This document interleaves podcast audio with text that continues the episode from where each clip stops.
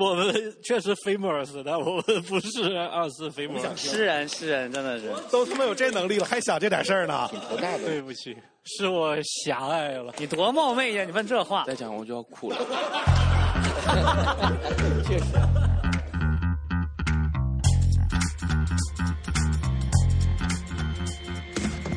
先来一个小过门啊，哥哥哥哥哥哥，啥 玩意儿？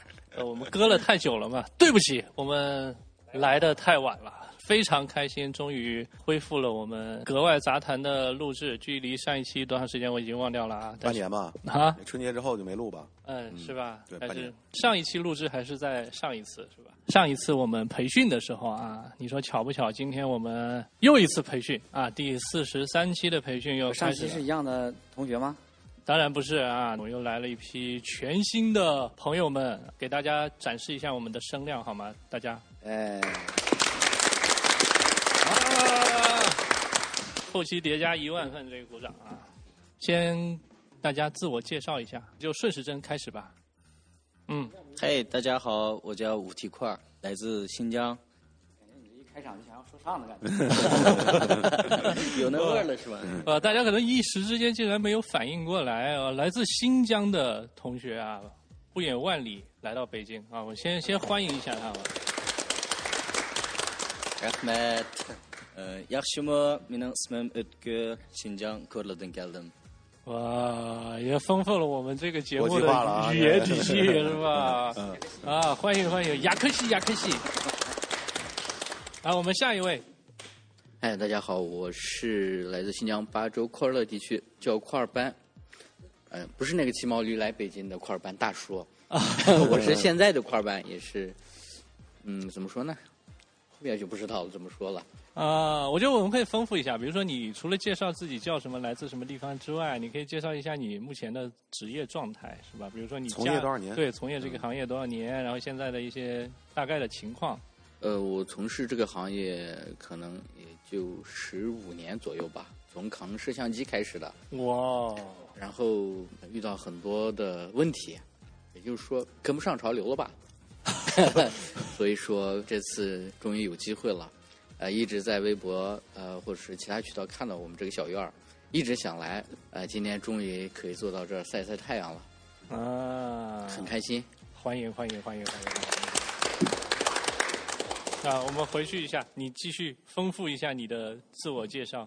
嗯，好，我也是从业这年这行业是八年，嗯、我的来这目的也是提升一下自己的审美，然后学习一下现在时代的这种风格、潮流的那种思路，偏向于欢快嘛，就 这几天一直在讨论这个问题。呃，我们这就偏向纪实，呃，偏向这种真实的画面的理解，我是最欠缺的。然后到这边来有有了很大的一个认识，然后回去以后也是没事，兄弟，不行用维维语说也行。行，想好再补充啊。下一下下一位同学，嗯，Hello，大家好，我叫吴迪，来自福建沙县。应该大家都听过沙县小吃，也应该也都吃过吧？嗯，对，我就是来自这个地方。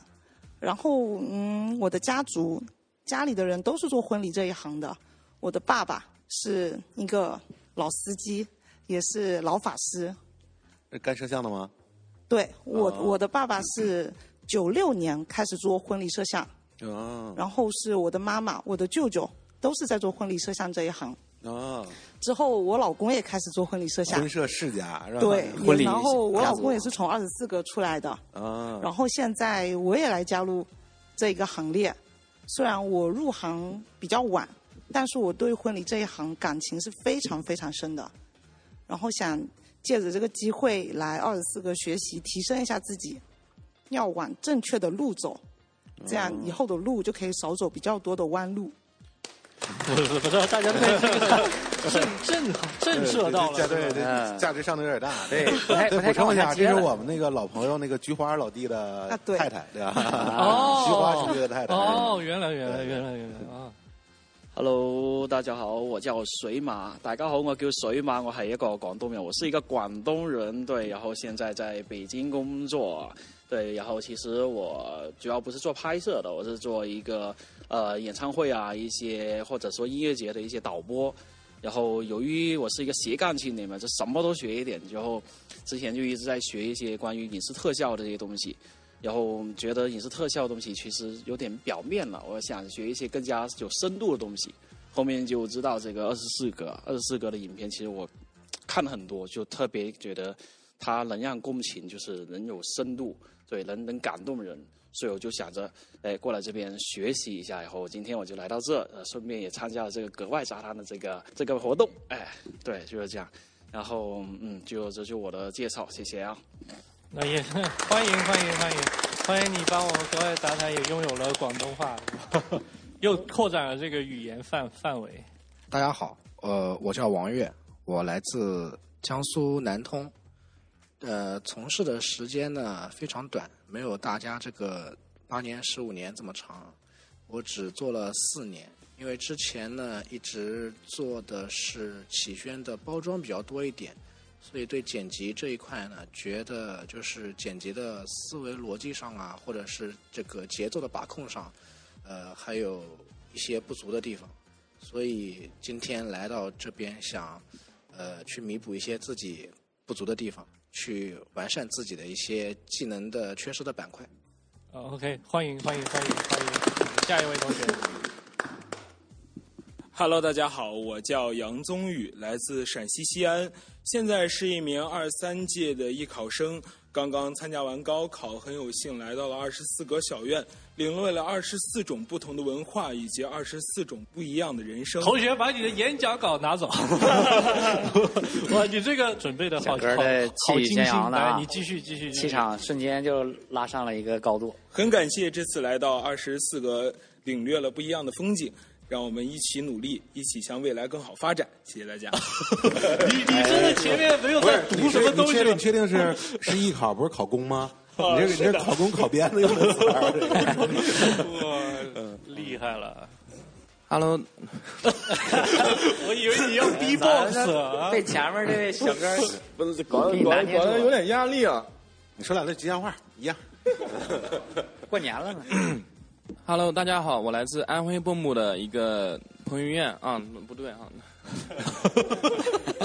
来自 来自安徽蚌埠的一叫李博奥，然后认识二四哥也是好久了，然后做这个婚礼也没有像大家这么长时间，十年十五年了，才接触这个婚礼行业两年，但是没接触这个婚礼行业之前，就很早之前就已经听说二四哥，就很崇拜二四哥，具体是几岁呢？具体就从我六岁说起吧。啊，六岁，六岁就开始干摄像是吧？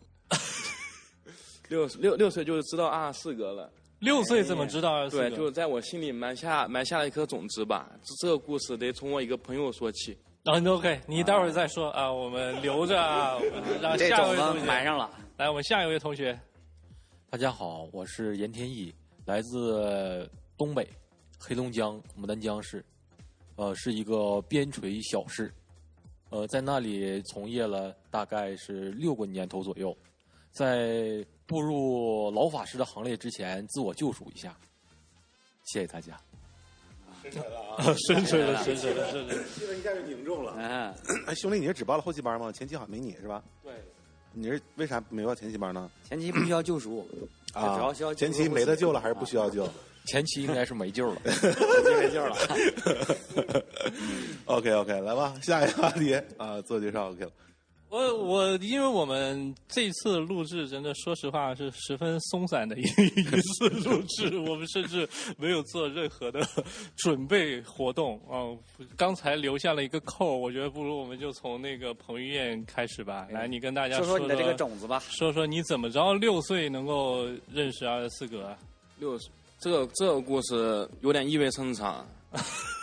怎么讲？嗯就是六岁的时候，我表哥已经干婚礼了。然后那时候在优酷的时候看二十四个的片子吧，然后天天就坐坐坐到他旁边嘛。我说这是干嘛的呀？他跟我说是婚礼啊。我问他拍的厉不厉害？他说这个是行业的天花板。然后我就觉得哇，那那好那好厉害，好牛逼呀！你的六岁的认知不应该问 哥哥天花板是什么吗？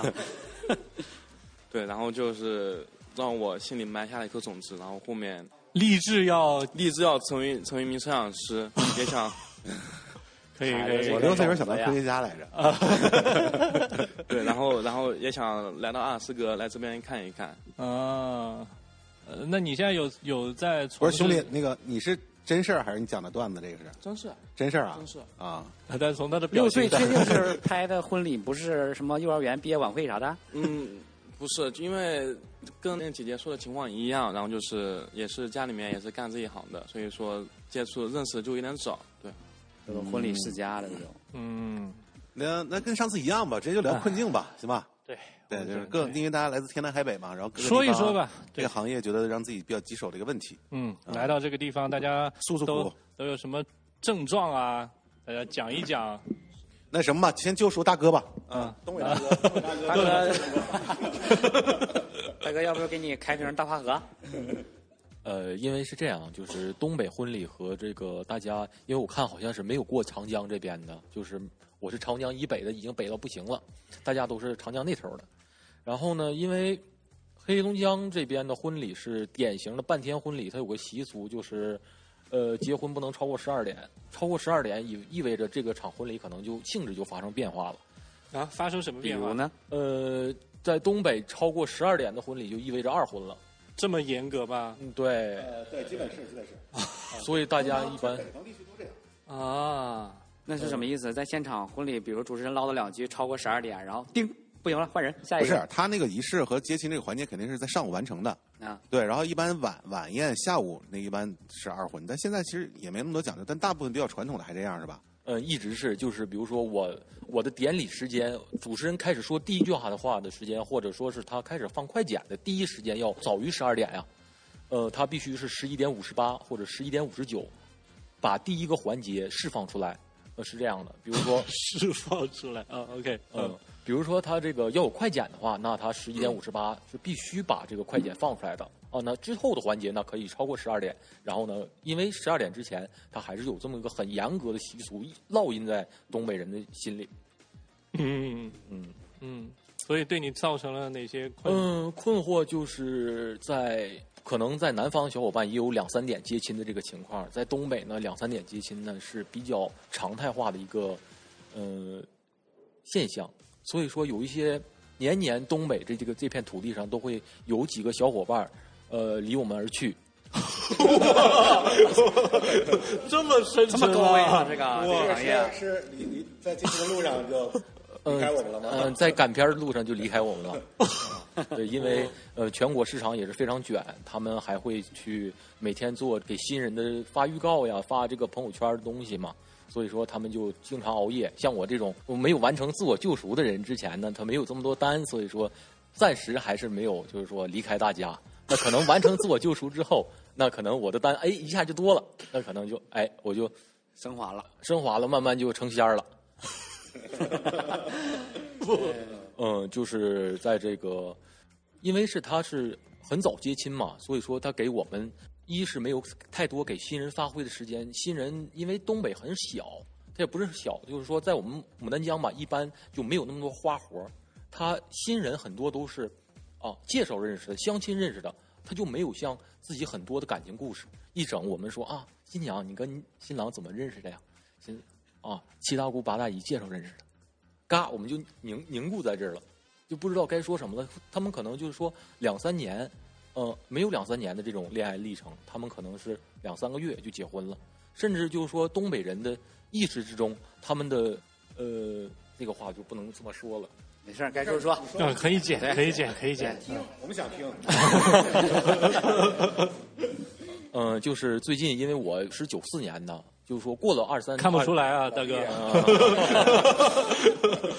过了二零二三年之后，他就是三十周岁了嘛。很多小伙伴在今年光速结婚，就比如说我认识一个同学，他就也是大概是九五九六的，然后突然之间两三个月就闪婚掉了。对我们心理冲击是还是比较大的，再加上就是说东北人心里有一些埋藏很多年的东西在这里，就比如说可能是二零二四年呢，呃，大家的这个整体的单量可能会小一些，因为什么呢？可能是因为农历的立春在农历的春节之前会有很多的这样的说法，所以说就你就直接说寡妇娘。哦，为了节目效果还是有点收敛，所以说就有点收敛，嗯，不需要收敛。对，所以说可能是这方面。对于本人的这个呃救赎呢，就是一，因为从业六年了，这个东西，嗯、再加上风格的一些改变，也看到了一些最近新兴起来的很多的这种拍摄的这种团队，觉得自己的这个现在的这种拍摄风格和一些技巧、手法以及剪辑思维，可能出现了重大的这种偏差和这种缺失。嗯，自己能感受到，在对比同行、同行业，甚至就是说在对比同城市的团队来说，可能差的这个距离不是说一星半点儿。所以说，要深刻的去反省一下自己的这个技能层面的这个缺失，所以就来到这里了。完成了你那个同城市的那个宿敌团队，他们 拉你多远啊？嗯，你觉得？我们团队呃，能说这个团队名吗？你尽量别了吧。对对对对对对，这个广告还是为了自身安全，对这个是这样回避一下。反正也可以说。嗯，你这个这不宿敌吗？这个 啊，对对对对对，某团队啊，嗯宿敌不提了。嗯嗯，因为牡丹江这个，呃，我的这个从从业经历呢，就不像大家有的可能是编导专业呀，或者是他是什么其他专业呀，就是非常专业，人家就是学这玩意儿的。我不是，我是我的专业很奇特，跟这个可能是一点儿关系都没有。然后，所以啊是是是是什么不是是护理专业，毛笔那个还哎对，啊毛笔那个专业，对对对对对，护理专业啊。嗯，然后经历一些事情，然后就放弃了这个专业，其实也挺舍不得的。毛笔是我们南疆的，不好意思，又展开了啊。嗯，不太了解呀。是他有是哦，是啊啊，因为这个丹江是有比较知名的这个护理院校没有没有没有没有啊哦，我在这个哈尔滨上的这个护理院校，然后就分到这个天津了，然后当时出了一个很重大的一个问题，然后就哎就不从事这个了，不是我本人的问题啊，没有处理出现这个临界事件，嗯嗯。嗯，然后呢就觉得人还是很脆弱的，所以我就放弃了这个专业，再加上个人的因素，因为我的这个性格是不适合去呃从事，甚至说职业与护理，比较暴躁，比较粗糙。比较粗糙。打断一下，老弟，咱现在聊宿敌，不聊不聊护理。然后我的从业经历呢，就是是跟师傅学的。我们我的家乡呢，就是师承于一脉。对，我的宿敌呢，可能就是我的往上翻好多好多代的师兄，还是师书？师叔吧，师呃师书啊、可以这么说吧，师书。嗯是嗯。嗯，然后呢，同门之争啊，对，相煎何太急啊，所以说就嗯感觉他们去吸收的东西要比我个人我学东西很慢很慢的，我就是说没法自学，也不知道是这个怎么回事，就没有办法通过自学的这个这个途径去学，所以说我更多的就是只能就是通过啊遍访高师吧，哪有高人我就去哎去拜访一下。来，你旁边的高人，来，陆哥，你给指点指点，你觉得老哥的这个我我我先总结一下这老弟的那个 总结老弟的痛点，看上去是老哥，其实是老弟的这个痛点啊。一，首先第一个问题，他提到是那个东北婚礼时间比较早，然后包括那个，因为我也哈尔滨人嘛，然后嗯天亮的比较晚，就像那个东北可能一年有半年都是冬天，对，基本上呢，如果是你说两三点钟可能比较夸张了，基本上五六点钟天肯定还没亮呢，这是痛点之一。然后就是创作的空间比较少，然后另外一个是，然后可能你的客户群体或者说东北的地域文化造成了新人之间没有太多的故事可聊，啊，一般是什么相亲介绍啊这种认识的，然后可能难以挖掘他们的故事和这个情感的点，这是痛点二。痛点三是啥来着？和那个师叔师叔之间的那个纠宿敌之间的羁绊，对对啊。那这个一会儿你可以展开一下，就是你们你们之间的竞争到什么程度了？啊，然呃，我不知道该说啥了。总结了啊对三个痛点。先说先说早晨这个问题啊，其实北京也特早，北京的冬天基本上也也得七八点钟天才亮，然后北京这边也是午宴，基本上也是卡十点五十八、十一点十八这个这个时间点啊。然后我觉得，呃，因为我没看你片儿，你没参加前期班嘛，然后我今这次我看前期班好多同学的作品，就是很大的一个问题，他是看待婚礼这个角度不一样，就他看待这件事情的角度，我我觉得是不对。啊，所以导致他他的拍摄的那些东西呢，就不足以让他片子是一个很丰富有层次的这样的一个作品啊。所以我我在课上其实也分享的是，重新换一个角度去分析婚礼这件事儿。当你从另外一个角度去看它的时候，你就知道该该拍什么东西了。我不知道你什么风格啊？你你玩活吗？就是你你你你现在啥风格？呃，师承一直就是比较平稳、四平八稳这种偏偏记录的，还不太记录的这种风格。那你应该是武当，你是张无忌，呃，也就是不然不扯了啊！就是你们作品啥风格啊？现在呃比较平稳，就是叙事和啊抒情多一些，并没有像现在就是说其他成都啊冒出来这种新兴的这种纯记录的这种呃风格。我们还是以这种唯美、以唯美和这个记录相结合这么一个啊、那我觉得这这个路子其实挺适合地方小城市的，啊，就因为这个这样的话，其实适用的客户比较广，啊，因为因为这次我看好多前期班同学的作品，好多都是那种轻奢吧那种拍法。其实我觉得根源的问题是早晨可能花了太多时间去搞那些摆拍的那些东西了，啊，直接导致了你可能觉得素材量就不够。但如果你们关注的是叙事，然后比较平稳的这种这个这种讲述的感觉，我觉得还是能突围的。容易做出好片子，就特别是在东北这样的一个环境里。啊回头看片吧，因为我也没看你们片儿。啊，第二个话题是啥来着？你不给总结的吗？你不 刚总结完吗？你别你别不用聊第二，你就说说他跟他师叔恩怨情仇这种关系怎么解决？咋处理吧。对，那你跟你师叔现在掰掰面了吗？在市场上抢一个活儿，你说咋办？抢活吗？你们？呃，还不到这个层次，我还没有，就是说目前没有到达这个火疖子冒出头这种感觉。啊，对，那你你们价格有区别吗？有区别，区别很大。你贵他贵还是比较保守，我大概还是在没来二十四个之前，在呃八百这个层次。哦，我的师叔已经干到两千四了。啊，那其实就不存在面对面的竞争。对，不几乎是不存在，但是内心还是东北人嘛，他这个不知道是我个个啊，还是说整个这行业，至少是牡丹江这个行业应该是这样的，就是对自己下手比较狠。一旦看见外面谁好了，那我就必须得学过来。那挺好的，啊我觉得这嗯是个正向的。那你觉得你和那个另外一个团队作品上有本质的区别吗？质量上？质量上、风格上有区别，还是有区别。他们还是在做这种，嗯、呃，他们风格其实也是在一直在变，不像我这么一直在走一条道儿，可能也是自己的这个认识上可能出现了问题。啊、我觉得这个就是你这个保守，其实在这里面不是一个缺点啊，就是你坚持你的风格，如果这个东西真的适合你当地市场的话，你是是值得坚持走下去的。然后我觉得一先分析一下你们两家的作品有没有实质上的差别啊，就是那种一眼差别，不是业内人士看，而是就是我们的客户去看，他们能不能看出来，就是你就值八百，他就值两千四，有没有这三倍的价差，质量没有这么大的差距？然后如果如果有，那就想办法把自己的作品的品质提上去。然后如果没有，那就是风格的问题了。然后我觉得这样的话，其实，在小市场里面有个风格的差异，其实也是一个错位竞争嘛，对吧？喜欢你们片子的人肯定不会喜欢另外一个风格。嗯，那我们这保守的这个风格是不是跟你之前这个临床经验有一定的这个影响？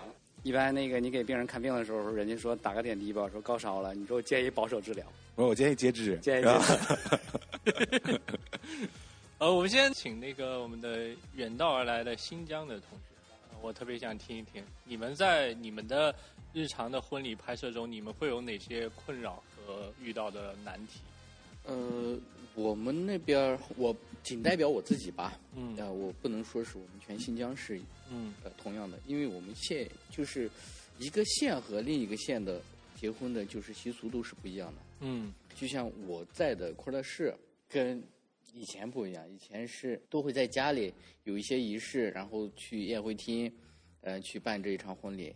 现在是直接是一早上，双方父母都会去宴会厅，呃，年轻人会女的新娘去化妆，啊、新郎去找个地方跟朋友坐着聊天儿或者是等待呃接亲时间。到到中午的时间，他们就去接亲这一环节，搞完之后就会下午去外边转转，公园里跳跳舞，然后晚上继续跳舞。哎，这个我想问一下，跳舞是不是新疆婚礼的必不可少、必须有的环节？必须有，这有什么说法吗？呃，没有说法，就是开心。这个这个没有说法，就是就是呃，新娘的父母会在台上给新郎新娘送一点小礼物，呃，然后就那一块儿就可能发生五分钟左右。像南再往南方走，他们的婚礼跟我们这边也是不一样的。他们那边可能是更早一些的时期的婚礼风俗走，以长辈为主。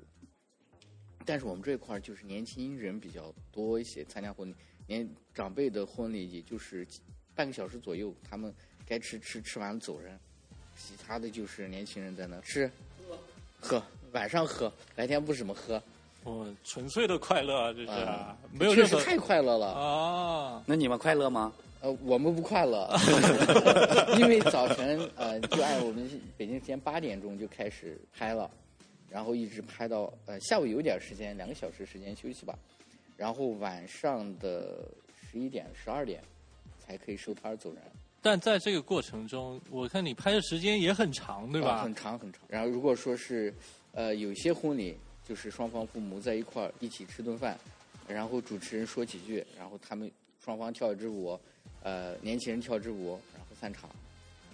啊然后继续晚上继续跳。晚上就是没有长辈的事儿了，只有年轻人参加的。新疆婚礼，陆哥还是我觉得比较有发言权的。对，新疆我拍过去，对，确实舞蹈跳的比较多。但对于我的理解来说啊，跳舞其实它可能提供一些高潮素材。就对于我的片子结构来说，一些比较情绪高涨的、比较嗨的这种东西呃呃，，对我有一个问题很重要，就是他们会跟你要跳舞全程的视要频，要，我就头大这件事儿 真的啊啊，但那我们一个太随机了呀。啊，对，嗯，他 我我知道了，你们现在缺个导播，你应该跟那个那哥们儿你们合作一下。玩演唱会直播了是对，吧？整个可能我们痛点就是，呃，比如说有个非常好的一个画面，我们想去拍，但是我们要必须要保证全他们跳舞的全部过程，就算我们两个人、三个人去拍，我们三个人都必须要保留他们全部的素材。啊，如果咱那个新疆婚礼，你舞蹈拍全了吗？没拍全啊。因为因为可能他们找也找地方啊，这确实确实啊都有当地团队过来拍。哦但我觉得咱抛开舞蹈的不是说啊，就是那个舞蹈保全，我觉得也有办法实现。就比如说你搞一个便宜点机器，对不对？你搞个六三零零这种机器人，你上个广角，立个高机位，一个纯固定，给它保底。然后你其他有限的人力，你搞创作。其实我看你们俩片子，觉得你们那个舞蹈创作镜头拍的还挺好的。但你们片子真正的根源不在于这个跳舞这个事儿，在于跳舞之前的那个时间的缺失。啊，我觉得还是想办法制造机会，多挖掘一点儿当天发生的真人真事儿。要不然片子看上去特别的像一个跳舞花絮，对，就是一一个 party 了啊啊。现在有一些就是内地广州那边的一个早上的新郎新娘的一些摆拍，嗯啊，各种摆，有些的直接领到影棚去摆，嗯然后摆完后边就是跳舞了，然后大部分都是很接受这个方法，但是我个人感觉这跟婚礼没有半毛钱关系。对对，啊，动态婚纱照嘛，嗯，相当于，摆拍了一个 小 MV。但是如果他们都那么玩的话，恰好你就不应该那么玩了，因为需要市场差异化。对啊，你的片子我也这么想，但是很难，因为大环境下，嗯他们所有的人都开始那么玩，就我一个人坚守着我要拍，哼挺难的，确实很难，呃，那我感觉是难的。比如说，你有没有一些呃对客户喜好的感知？就是你在你们那种婚礼的条件下，你们的客户就是新人，他们其实是喜欢什么样的？你们是了解的吗？呃，有了解，他们喜欢都会什么样的？问，就是那种他们就拉到影棚里拍的，他们啊，是真的他们就会会喜欢。拍发个片子，哦，我想要这种的，啊，我也没招了，啊，就这样，大环境下造成这么个影响。我我刚才就是想，假如那个只有你在坚守自己记录真实的这个阵地的时候，然后遇到了一场跳舞的婚礼，然后你当场把他们那个线音频线摘掉之后，然后跟大家说，大家停一停，会有什么样的效果？大家会打打你吗？啊，会挨打的，会挨打的，啊打的不轻啊，不允不允许跳舞就不行是吧？呃，会挨打。但其实我拍的几场新疆婚礼，可能家里的元素比较多，就是早晨准备都我都是都是在家里进行的，而而不是那么极端的，就是新娘就直接去影楼去化妆了嗯啊。但我建议怎么说呢？这个东西可以在提前沟通的时候，看能不能创造条件、创造机会，多挖掘一下，多问问，就是有没有一些什么事情会会和家人产生互动，或者真的是在家里要忙碌的。这样说吧，还是蛮喜欢疫情这一块儿的。嗯，疫情的时候，他们确实在家多一些，但是你也在家呢，那时候。确实。但是疫情的时候，就是我们当时称为小婚礼，就是两个家庭亲戚嗯几个亲戚叫上来，两个家庭那特别有爱，嗯那种婚礼特别舒服嗯啊，有啥说啥的那种啊，也没见谁喝酒打架的，也没见谁就是一整天跳舞的那种。嗯，那我们旁边的另一位玩儿一样新疆老师，你的困扰会和他一样吗？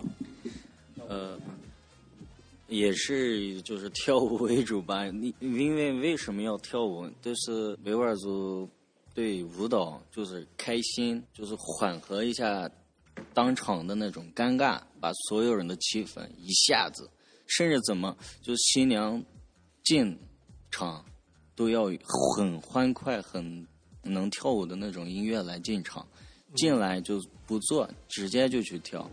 这也是我觉得也是一个好事儿，因为新娘当天紧张，她都会担心谁谁朋友没来，或者是我进场后所有人在这样看着我，我在哎舞池正中间在跳舞，会不会很紧张？但就这这种时候，所有朋友都会跟着跳，跟着呐喊，这会缓解一下新娘的紧张，然后也可以一下子把气氛起得很喜庆，就是所有人都是一下子就很欢乐。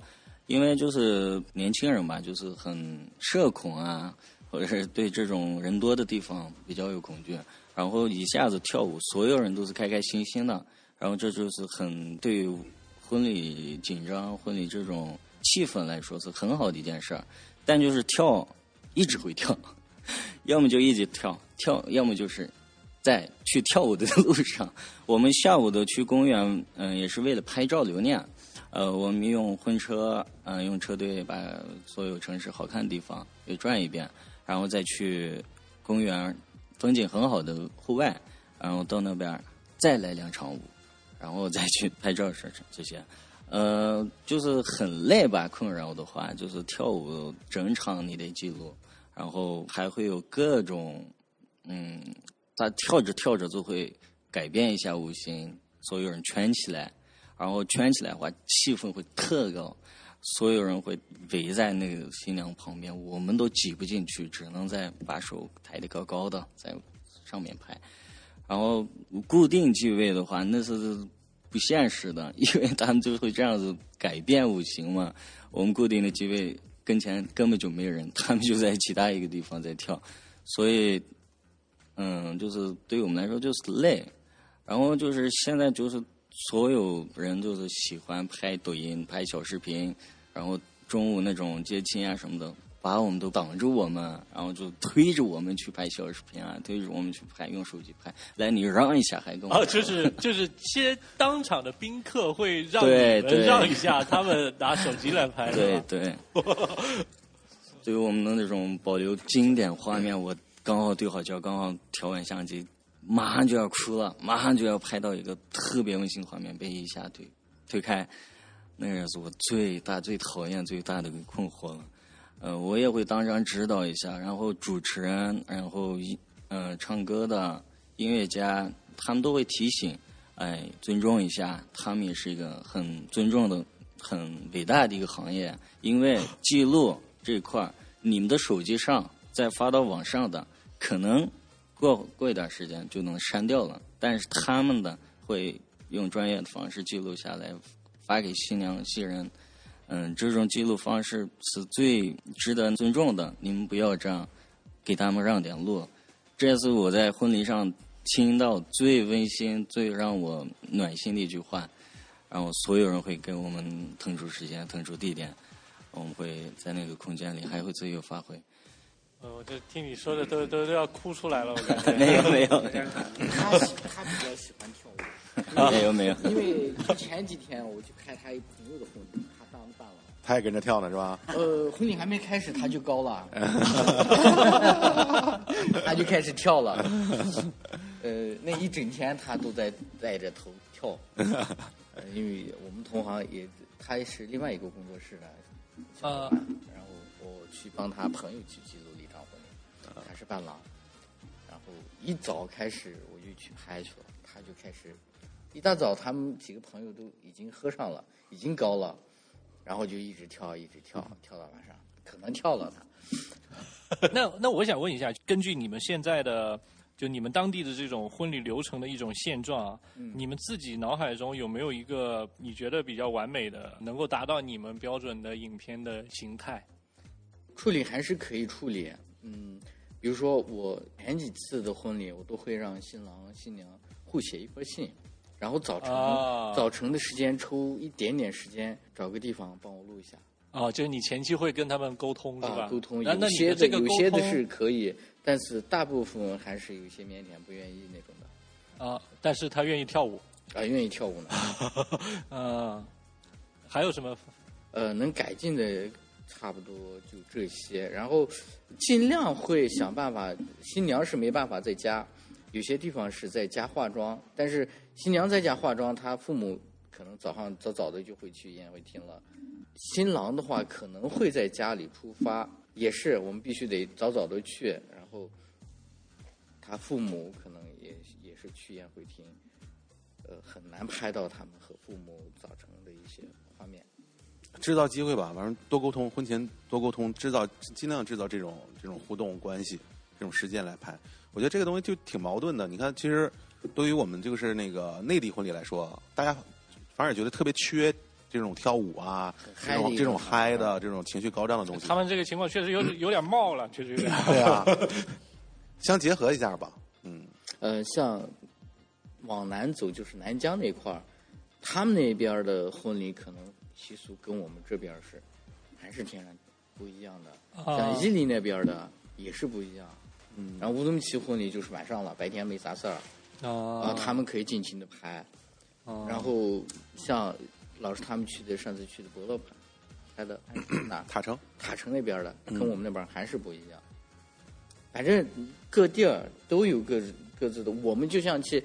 拍其他地方的婚礼，到地方了我们还不知道怎么拍，还是得去问当地摄影摄像师，啊有什么流程，嗯。怎样的，然后就像我们快乐去哈密、托克逊那边也是不一样，嗯，然后去阿克苏也是不一样，就差可能五百六百公里吧，还是不一样，嗯，舞姿上不一样，但都跳，啊不不不，呃呃它的流程呀，呃。很多方面都是不一样的，比如说啊，都不一样。就你们那儿跳的最多是吗？呃，对，可以这么说，是的，哇，呃，也也这么想过。但其实我有时候，我刚才听你们聊，我就在想一件事情，就是他们就是如果我们不去干扰他们，就按照你们传统的这种大家一直在跳的这种流程，其实新人他们是开心的吧？应该也是开心的，对吧？但是。比如说，我们觉得少的那些计时的东西，它到底真的是不是他们需要的？就我的意思，就如果是现在这个状态，他们已已经很开心，不是某种强扭的他们去做某些事情的话，那我们可能我们不去干扰他的这个流程，但我们可能要想办法，怎么样在当前的这个条件下。不是，我觉得客人满意度是其次，因为现在他们也能做到让客人满意啊。主要还是想，因因为客人这个满意这个基础，当地很多团队都可以做到，大家拍的东西都很像啊啊，所以是想的是有一个风格化的差异啊。我可能就是想的太过具体一些，就是我我可能会觉得他们的问题可能是我素材比较单一啊，就都是在跳舞，对跳舞。然后我们的有没有什么方法能够？用这种比较单一 的素材剪出一个相对观赏性更高一些的影片，可能也可以在这方面思考一下。我觉得，但只是突然这样想到啊。其他同学，来，你们聊一聊你们各自的困扰。我说一下，我先说一下我我的广东的那些婚礼的流程吧。大致上其实不会有太难的地方。那我们白天就是新郎去呃接新娘嘛，早上七八点或者六七点这样子去到女方家，然后去接亲，然后玩游戏，玩完游戏呢接回到男方家，接回到男方家之后，可能在男方家大家接亲的那些朋友啊，那家兄弟团啊，一起在男方家吃顿饭，然后就可以等着晚宴了。那看着时间其实还是挺舒服的。那其实，在广东会有额外的一些点。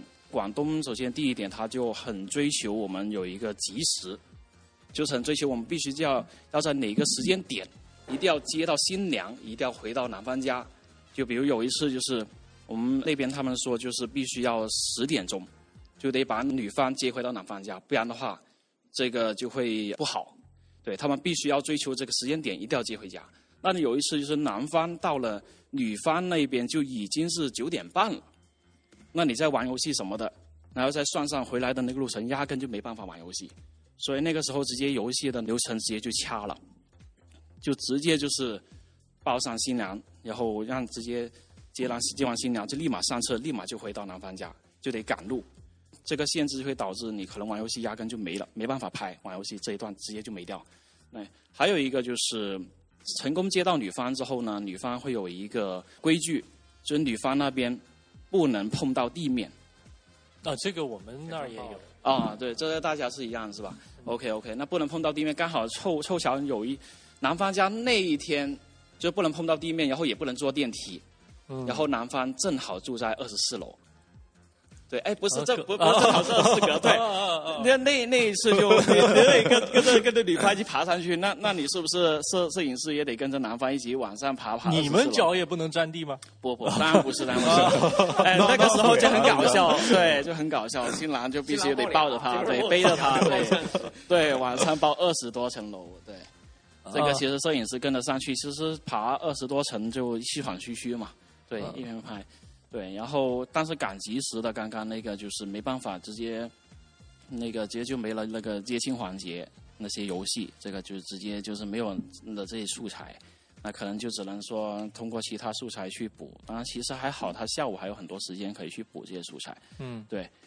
还有一个点，就可能我们得接到新娘之后，得撑一把伞，啊那把红色的伞，对，嗯然后对，这可能大家也是都一样，那就、嗯那就行了。这个不是，我是说我知道广州有这个哦、对对，我们得撑一把伞，那个伞就是红色的伞，嗯，就呃有的是黑色，有的是红色。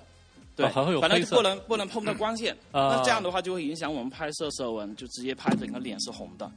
啊，对对我觉得这个倒也可以接受吧，就是因为它毕竟不会一直撑着这把对伞。其其实这个对，其实这个确实是有感受上的差异。比如说，我们作为外地人，我们嗯看到那个东西，我们会认为这是你们的一个特色。你看、嗯啊，我觉得这个和那个新疆兄弟的那个点就有点像啊，嗯这这个就有点像，有点围城理论。啊，对，对，你其实我挺喜欢拍广东婚礼的，嗯就比如说你觉得会影响到你色温的红伞，我们就会觉得特别有仪式感，特别有氛围。嗯，包括之前拍香港香港婚礼，还会请一个那个舞狮的班子过来舞狮。啊对对，然后对对对，特我特别喜欢广东婚礼或者那个福建也是，会有一些很老的那些传统会延续下来。嗯比如说拜祖先啊，嗯早上上香会拜祖先，拜各种牌位。这个东西我觉得可能你们见惯了之后会觉得土啊呃或者怎么样，但我们我们外人看来，其实觉得这个东西特别有仪式感啊，特别嗯新奇，然后特别值得拍。嗯对对对，确实，就对。就我上完二十四格之后，就就觉得这是一个事件，这是值得记录下来。这其实习俗这些东西就应该记录下来，而不是就是按照以前的那种观念自己看惯了，就觉得这是很正常的事情，然后反而到想法就已经变了，反正觉得他在影响我拍摄的颜色什么的。对，呃，对你这就有点本末倒置了，对吧？对对相比较记录下来这个东西，你所谓的去考虑白平衡这个问题，就有点确实有点对对对对对对，确实确实。嗯对，然后可能这里我再说几点，就是呃，不要跟别的省市是不是一样的？就我们那边就出门会有一个，有的个别就会卖，就是会就是会拿一个盆，上面会烧点东西，跨火跨跨火火盆，对啊对对，跨火盆，对我们有的跨，有的不跨。对，然后我们也会全身就带的那个金器，嗯对我们可能比较喜欢金，然后就就为了展现可能呃实力，可能自己家的那个情况，然后带的金子越多，就越能展现就是呃你的那个嫁的好不好。帮不了解的同学问一嘴，那些是真的吗？你你是真的，是真的。会不会有一些家庭条件一般的，然后为了那个婚礼上有那样的气场，然后用假的呢？呃，我觉得其实有有一定的可能，有一定的、啊真的啊有那个一有一有有个别其实会有一定的可能，但是大部分就是还是比较务实的，就是你买不了这么多金子，你就带少一点，对，就大部分你说的少，我相信也不是我们理解的那个少，是吧？对，其实就我经常看到的就是他满手都是那种金手镯，啊然后然后脖子也挂满了，这种就搞得新娘就很重。这种算是多的，对啊，这种算是多的，就已经看不到皮肤，就是像是穿金衣金铁线衣服一样，对对对对对对对，我我一拳一拳的，左右左右手全部我带满。我知道，我见过那种。其实，对其实我和伊朗有同样的那种想法，那种好奇心。我就觉得，如果这种习俗下，可能就会产生一些相应的租租赁业务。啊有 跑偏了，跑偏了。呃那我是觉得这个东西特别值得拍，而且我也喜欢拍。嗯就如果你现在大家拍广东婚礼，然后大家觉得这个东西土，或者说配不上你那些所谓时尚的音乐，你那些新爵士那种音乐，都去拍那婚纱酒店摆拍浴缸香槟这些，那那就是很悲哀啊。对，现在开始有一些就是这样的一个方向，就呃很少拍。，我觉得民俗的东西，就特别是在我们北方，基本上丢的差不多了。华整个华北地区吧，没有这些民俗的了，嗯基本都没有了。我觉得嗯挺可惜的。对啊，我想起一个民俗，就是呃，女生嫁出去之后，通常女生的长辈会拿一把梳子在女生的头、啊梳头上梳头。对对对对对。那个我还会说，就是一梳梳到尾，眉二梳梳到白发齊眉，三梳梳到兒孫滿地。對，這個、啊，對對哎我终于知道了啊，因为因为我之前拍梳头的时候，我发现这个几句话不押韵啊，原来是粤语是押韵，对，粤语是押韵押的是对粤语，这样的。普通话不行。对对对，就你们知道这个的意思吗？知道，对对对，知道，对对对，他就是，但是现在其实，在婚婚礼上就很已经就相对比之前少其其实就少看到是这个了。家里的长辈来给新娘梳头，其实是假梳，这以前是真梳，那现在都做好造型了嘛，没有办法真梳，其实就比一下，其实就是一个美好的祝愿对啊，对，说也说一些吉祥话。还会有腰缠万贯是吧？嗯，这个具体其他的那些我就不太了解它其他的那个含义，但是从字面上讲就是，呃，祝福两个白头偕老。啊，但是你们之前会去，比如说去拍这些东西吗？嗯，如果有我们会拍，但是现在其实已经逐渐的少看到这些了。啊，就是它它本身就不渐的西不出现在有点环节当中了，是吧？对逐渐有点西方化了。就就看看广东，你是在几线城市？广东如果是一线、二线城市，可能逐渐就会少一些，啊，可能难呃对看到。确实大家也都普遍酒店婚礼化了嘛。吧对，是的，现在很多女方都是在酒店，啊，对，所以就很难拍到这些。对，让大家了解一下我们的广东婚礼，大概就是这样。对嗯，来，我想特别想了解一下沙县婚礼。吃飘香拌面是吗？他说这个习俗，我们那边现在这些习俗都依然有，而且啊非常的浓厚。但是唯一一点，我就很羡慕大家，我发现大家的接亲都是在早上，我们那边接亲都是在半夜，嗯，不管是半夜十一点到一点，一点到两点，两点到三点，任何时间，只要天没亮，任何时间点都有。因为我们这个，嗯，新娘出门是有时辰，嗯。新娘进新郎家也是有时辰，都是要找算命先生算的。嗯。然后而且要严格执行这个时间。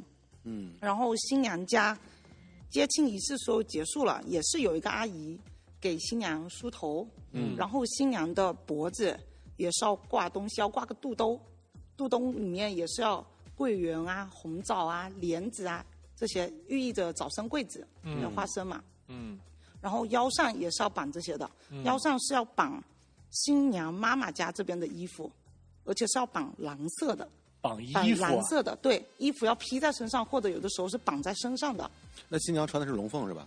不一定。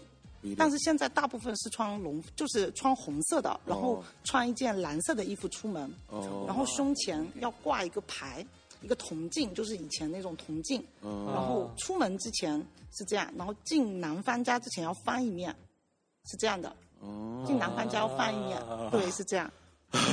我我我之前拍过不少那个福建婚礼，但这这个细节我好像都不记得了。对，然后也是因为新娘有嫁妆嘛，也是有镯子啊，然后链子、戒指也是全身挂。但是刚刚说到的猪就没有，没有假的，都是真的。哦没有有钱的就多挂一点。，对不起，我是我们那边是有钱的，就是多挂一点；没有钱就少挂一点但是也都都有钱，都有钱，对，那我们那边会比较少，泉州晋江那边的，整个脖子挂那个镯子，手臂都是挂到满，手抬不起来。然后很多新娘是脖子头都抬不起来，一定要有一个边上有一个喜娘或者有个管家在后面帮她把镯子拖着。我们是这样的，对。然后出门之前，特别我们那边底下乡镇下面的还有一定要叔叔、婶婶、什么七大姑八大姨，然后二舅、三大爷都要来轮流喂饭，给新娘喂饭吃。两口米饭，然后一口什么鸡肉啊，一口飘香拌面，啊，对，还有面，真的面是一定有的，然后有蛋，真的都要吃下去吗？嗯，其实真的是都要吃，每种至少要吃一口，喂三口，喂三口饭是这样的。哦然后出门盖红盖头，然后头上也是要撑那个雨伞，红伞，然后还要有一个那种斗笠，也是要盖的，就是不能让那个光照到，不能让前面的人看到，是这样的。然后有的有的乡每个乡镇习俗也不一样，有的也是要背出门，有的可以新娘自己走出门，但是就不能让别人看到，然后就一路放鞭炮，一直放到上车为止，一路上车到新郎家也是要放鞭炮，也是这样的。嗯，然后有，但是像对我们来说很困惑，真的就是熬夜啊，熬啊，对，每天晚上都是一定要通宵熬夜接亲，然后有的有可能就是第二天的午宴，那外拍的时间就非常赶，对新人其实也很累，对我们摄像师也非常累。那有的就是晚宴，但是晚宴基本上摄像师回去休息不了多久，中午也要拍化妆啊，开始拍外景啊，还是要拍晚宴，是这样的。那同样是后半夜接亲呢，午宴和晚宴是由什么来决定的呢？大部分乡镇下面的是午宴，哦，然后我们上面城关上面的是晚宴。哦，但是我们这边其实现在会比较少，就是以前是女方新娘是前一天晚上晚宴，然后半夜接亲，然后第二天还有一个宴席，新郎在中午或者在晚上是这样的，所以是两场。然后在第一天的早上还有一个搬嫁妆，就是新娘陪嫁的什么被子啊，被子一定要两床啊，衣服几套啊这样的。前一天，然后开个皮卡车，开个车，然后新郎不能出门，由新郎家的，然后把新娘的，嗯，新郎家开着车去把新娘家的东西，然后再运回新郎家，提前先运回去是这样，嗯所以就是两天整整的。所以你们的服务时长是有可能超过二十四个小时。呃，但是我们拍摄其实因为那个搬嫁妆，就是我们基本是不拍的，不然对我们来说服务时长太长了。嗯然后我们也会给新人选择是拍一场宴席还是两场宴席，然后接亲加几场宴席，这样收费也是不同的。啊，对，OK，有针对性的收费标准。对对对，哦，那还好，那还好，啊，不是这个同样的价格，你万一时长长一点，就要超过二十四小时，那还确实挺惨的。嗯，但真的就熬夜是最辛苦的。所以比如说他完全一整天的这种状态下，你们其实是就要一直保持在线的状态。对对对，啊，但有的时候像新娘家和新郎家，有可能开车只要十分钟，嗯，然后他看的时辰是，比如说新娘要半夜三点出门，然后新郎家五点以后才能进门，嗯，然后大家在车上就在街上一直绕，而且我们那边是有新郎出门和回家不能走一相同的路，一定要啊不一样的路走，是这样的。城市的小点只能走贪食蛇那种走法了，是吧？不走回头路。嗯嗯，山东我们那儿也是这样。盆里抓钱，东北有，东北有盆盆里抓钱，嗯，对，这个太璀璨了，就这个这个中华民族各个民族之间的婚俗，嗯 嗯，